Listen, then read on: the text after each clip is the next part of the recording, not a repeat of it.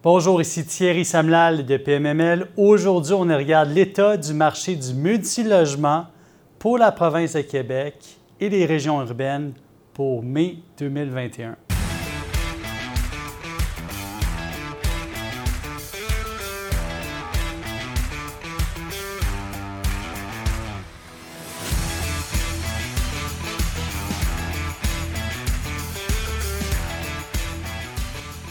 On se retrouve à la moitié du deuxième trimestre. actuellement, la majorité des propriétaires ont envoyé leurs avis d'augmentation, bien sûr, ont reçu les confirmations des locataires.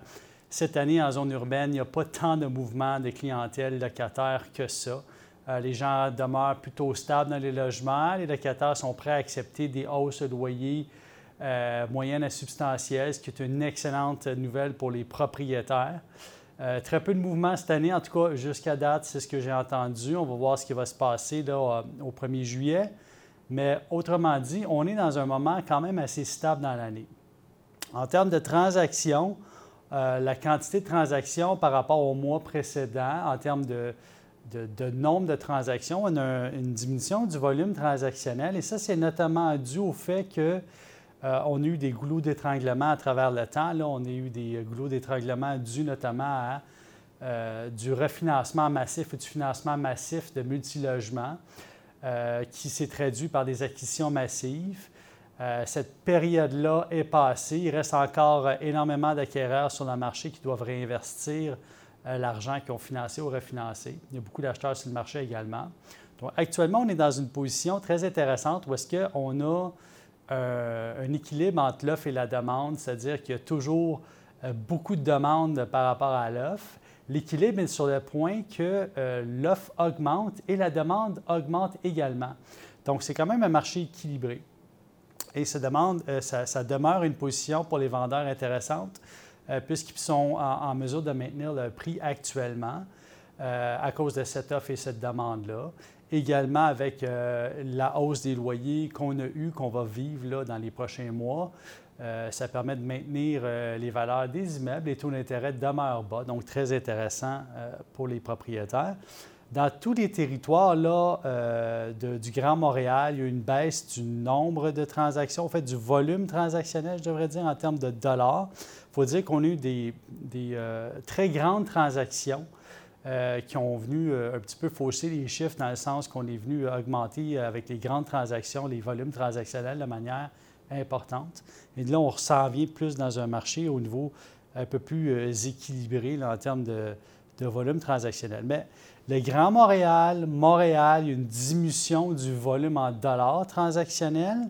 Par contre, euh, il y a une augmentation de l'offre et une augmentation de la demande également, parce que je le vois actuellement, et, tous les courtiers de PMML ici le savent, ah, on a énormément de promesses d'achat acceptées en ce moment. Euh, l'engouement est toujours là, énormément de demandes, donc le marché demeure très actif. Euh, pour Québec, une petite baisse aussi. pour Gatineau, une baisse minime et pour Sherbrooke, une baisse également. Euh, donc, ce qui, est intéressant de constater, c'est le volume transactionnel. Et tout ça était dû par du financement et du refinancement massif qui a eu lieu au mois de novembre, décembre 2020. Euh, et ces acheteurs-là sont, arrivés massivement sur le marché. Euh, dans les 12 derniers mois, naturellement, le coût par logement et le prix moyen ont augmenté. donc, le marché est à la, est à la hausse actuellement. On parle euh, d'une hausse quand même euh, importante, environ de 10% euh, Les TGA ont compressé. On se retrouve en moyenne en zone urbaine actuellement à Montréal à, peu près à 4,3 de TGA. on sait il y a quelques années, on était à 5, donc c'est quand même un, changement important.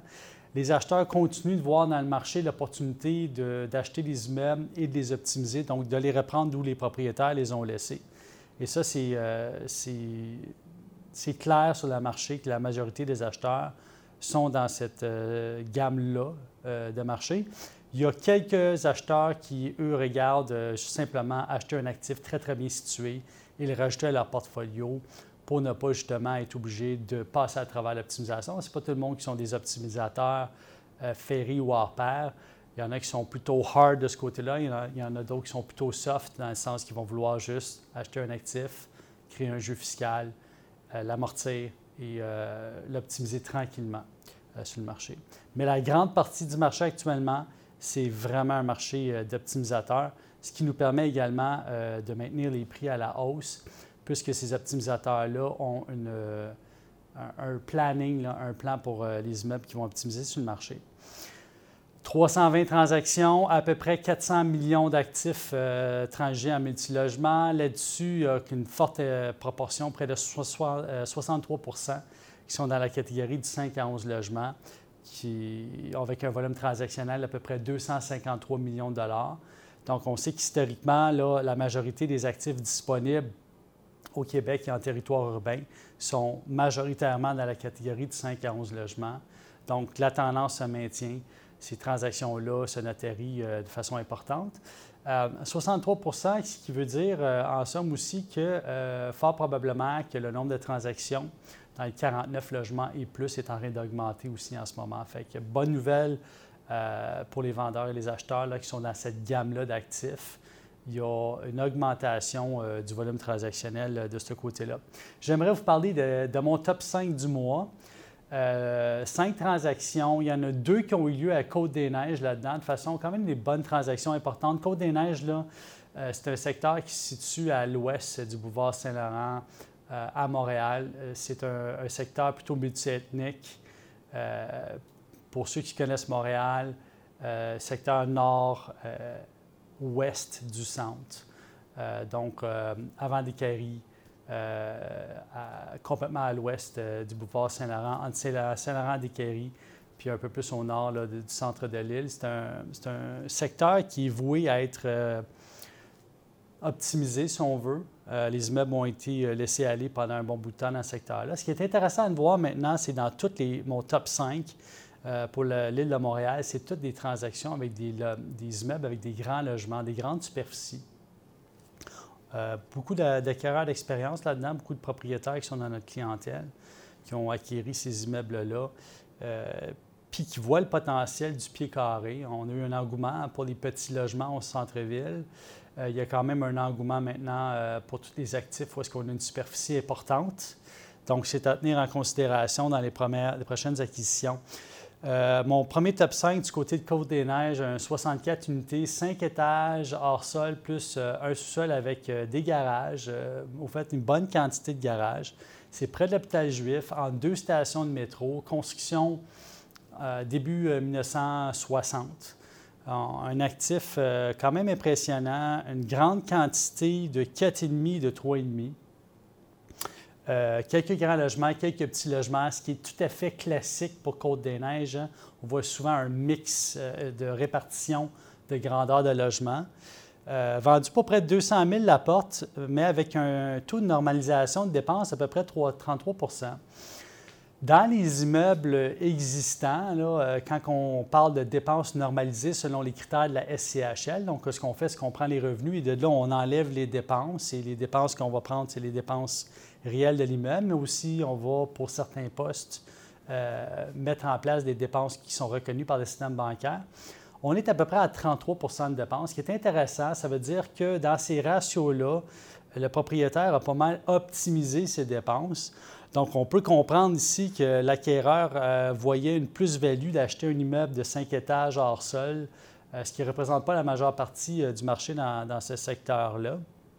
Donc, c'est un immeuble qui est un peu plus haut que les autres.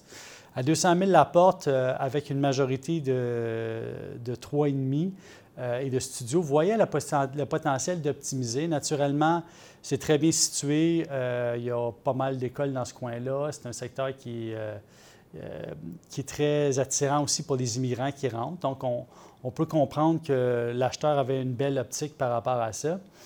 Euh, pour ce qui est de l'acheteur et les vendeurs, c'est deux propriétaires privés constitués en société qui ont, qui l'immeuble. Mon deuxième, euh, mon top 2, maintenant, du côté d'Outremont, les transactions immobilières de multilogement sont quand même rares à Outremont. Outremont, naturellement, étant un plus petit euh, territoire, il y a beaucoup de propriétaires fonciers résidents à Outremont qui possèdent des immeubles qui sont à Outremont. Euh, qui ont à court terme généralement pas l'intérêt ou pas l'idée de vendre leurs immeubles. Mais ici, on a une superbe transaction avec un immeuble impressionnant, 25 unités, 4 étages hors sol, plus un étage en sous-sol avec des logements. occupant près d'un, presque un quadrilatère, au fait, au fait, deux tronçons de rue. donc, donnant accès, les trois côtés de l'immeuble sont sur des rues. Très impressionnante, actif, euh, beaucoup de grands logements là-dedans. Construction au début du siècle, euh, près de 1930. Euh, il y a quand même 8 6,5 là-dedans. Il y avait des 5,5 en grande quantité, des 8 et, des 4,5. là, on comprend là-dedans que le propriétaire acquéreur va maintenant optimiser ces actifs-là. Une transaction qui s'est faite à près de 335 000 la porte, mais avec un ratio de normalisation de dépenses de près de 36 Donc, dans cet immeuble-là, de un, les superficies sont excédentaires. Euh, ça ne représente pas du tout l'inventaire de Montréal. C'est des très grands logements qui vont naturellement être en demande pour euh, la clientèle un peu plus nantie de locataires. 36% euh, de dépenses veut également dire que le propriétaire acquéreur va avoir la possibilité de diminuer les dépenses. je vois notamment qu'il y a des frais de chauffage payés par le propriétaire. Donc, on comprend que il y a, une plus-value de ce côté-là. Et aussi, simplement avec les superficies des logements, augmenter la valeur locative. Euh, le vendeur de cet immeuble-là est en liquidation d'actifs. Je fais attention par rapport à ce que, par le mot liquidation, liquidation n'est pas une vente de feu ici. Il est simplement en train de terminer de vendre ses actifs multilogements et c'était dans les derniers. Euh, au fait, c'était le dernier. Euh, puis l'acquéreur, ben, c'est un propriétaire local qui connaît le marché d'Outremont, qui connaît le potentiel de la clientèle, euh, qui, est un, qui, est sur place, donc euh, résident, on le sait. Mon troisième actif, top 3, de ce côté-là, encore du côté de Côte-des-Neiges, donc on reste côté ouest de Montréal. 45 euh, unités, trois étages hors sol, un étage au sol avec appartement. c'est près du métro Plamondon, encore là, près de l'hôpital juif de Montréal. Construction près de 1960. Euh, maintenant, quand même une bonne superficie d'immeuble, quand même impressionnant. Puis là, une transaction à 170 000 la porte, euh, ce qui peut quand même être considéré pour inférieur dans le secteur euh, si on regarde les comparables actuels du marché. L'immeuble semble être en excellent état extérieur maintenant à voir en intérieur. L'acquéreur est une coopération québécoise fondée en 2010. Et sinon, les deux acheteurs euh, sont de la même famille et euh, ont acheté cet actif-là pour le rajouter à leur portfolio existant. Euh, les prix par porte étaient bas pour le marché, donc je vais être très curieux de voir de quelle façon que le propriétaire, dans les acquéreurs, dans les prochains mois, va repositionner l'immeuble. Mais une chose est certaine, avec la grandeur des logements, c'est sûr et certain qu'ils vont optimiser l'actif. Parlons de Gatineau. En sortant de Montréal un peu, j'ai d'autres actifs intéressants qui se sont vendus sur le territoire de Montréal, mais là, j'aimerais vous parler de Gatineau. Gatineau aussi, qui est un territoire euh, qui est complètement en feu, là. Euh, avec nos nouveaux bureaux ouverts là-bas pour bien se positionner dans ce secteur-là, on peut vous le dire. Euh, bon, 64 portes, c'est un portfolio, quatre immeubles, tous un à côté de l'autre, stationnement, donc c'est des immeubles walk-up, donc pas d'ascenseur. Euh, dans le secteur Mont-Bleu, secteur Mont-Bleu, c'est près du casino euh, du lac Lemay, donc c'est un petit peu plus au nord-ouest. Euh, vente à 105 000 la porte, prix très raisonnable. le vendeur est une compagnie de gestion, puis l'acheteur, ce qui est intéressant, c'est un acquéreur qui est en train de se positionner à Gatineau. Et cet acquéreur-là, la majorité de ses actifs sont ailleurs, surtout dans le secteur de Montréal. Donc, cet acquéreur-là, comme d'autres actuellement, voit le potentiel d'acheter en territoire euh, du côté de Gatineau, d'aller chercher toute la plus-value d'un territoire en développement actuellement. Donc, c'est un positionnement important, une première acquisition euh, quand même d'importance, 64 unités. Euh, veut dire que l'acquéreur a vraiment bien fait son travail de vérification au niveau du territoire et va se placer pour acheter des actifs prochainement. En tout cas, je, je, je le crois fermement qu'avec une première acquisition de 64 portes, en regardant euh, le restant des actifs de cette acquéreur-là, qui va définitivement aller dans ce secteur-là. Parlons de Québec pour compléter. Top 5, allons du côté de Sainte-Foy, euh, près de l'autoroute 440 et de la jonction de la 740. Donc, euh, pour ceux qui connaissent ça, c'est près de l'Université de Laval. il y a aussi des collèges et cégeps dans le secteur, donc c'est un coin universitaire, un coin étudiant. Le vendeur de cet actif-là mm, est aussi positionné, c'est sa clientèle type là, des étudiants, il s'est spécialisé là-dedans. Un super territoire, euh, pas très loin là, du centre-ville de Québec. tout se fait à, pied ou en autobus, euh, très accessible. Euh, tout est à proximité. Un immeuble de trois étages avec un sous-sol ayant des logements. une vente à près de 100 000 la porte, qui est un excellent prix là, pour le territoire. Donc, naturellement, est-ce que cette vente-là aurait pu se faire à un prix plus élevé? Fort probablement en rentrant dans le corps du dossier. Là. Euh, surtout pour un secteur où est-ce qu'on a une bonne quantité d'étudiants euh, de cette manière-là, probablement que l'acquéreur a vu une opportunité. Euh, est-ce que le vendeur est représenté ou pas? Il faut voir de ce côté-là. Mais l'acheteur, lui, a déjà des actifs locaux, donc connaît très bien la clientèle. On le sait, la clientèle étudiante, c'est une clientèle intéressante parce qu'elle est toujours en rotation. Donc, ce qui nous permet à chaque cycle universitaire ou cycle collégial, d'avoir une rotation de la clientèle et de faire des ajustements au niveau des rénovations, faire des ajustements au niveau des dépenses euh, d'opérations, des inclus, des exclus pour augmenter les revenus locatifs. Euh, ça nous permet de contrôler, faire une offre de service. Il y a d'autres, naturellement, il n'y a pas juste ce propriétaire-là qui a des immeubles pour les étudiants dans le secteur, mais si on est capable de se différencier, euh, que ce soit, je pense à Sherbrooke, même chose, euh, clientèle étudiante, Québec, clientèle étudiante, Montréal, forte clientèle étudiante. Si on est capable de se positionner par rapport à ça, ça reste intéressant. Donc, en résumé, un marché très en santé, le volume transactionnel un, légèrement à la baisse, on revient vers plus une normale euh, suite à des refinancements massifs, une grande quantité d'acheteurs sur le marché, une très grande quantité de vendeurs intéressés là, à faire des transactions immobilières. Donc, euh, pour ceux qui ont un questionnement, est-ce que c'est un bon moment pour vendre ou pas, ben, vous pouvez euh, regarder vos collègues, voir ce qu'ils font, collègues propriétaires, ce qu'ils font en ce moment. Il y a des mises en marché, il y a beaucoup d'études de marché, il y a beaucoup d'immeubles qui vont sortir. Nous, on a énormément d'immeubles sur notre site Web. Si vous avez la chance, allez sur pmml.ca, regardez notre inventaire. Notre département de financement aussi fonctionne très bien en ce moment. Euh, bonne quantité de refinancement et financement en cours. Et on sait, on a des petits cycles de financement-refinancement, donc attendez-vous à...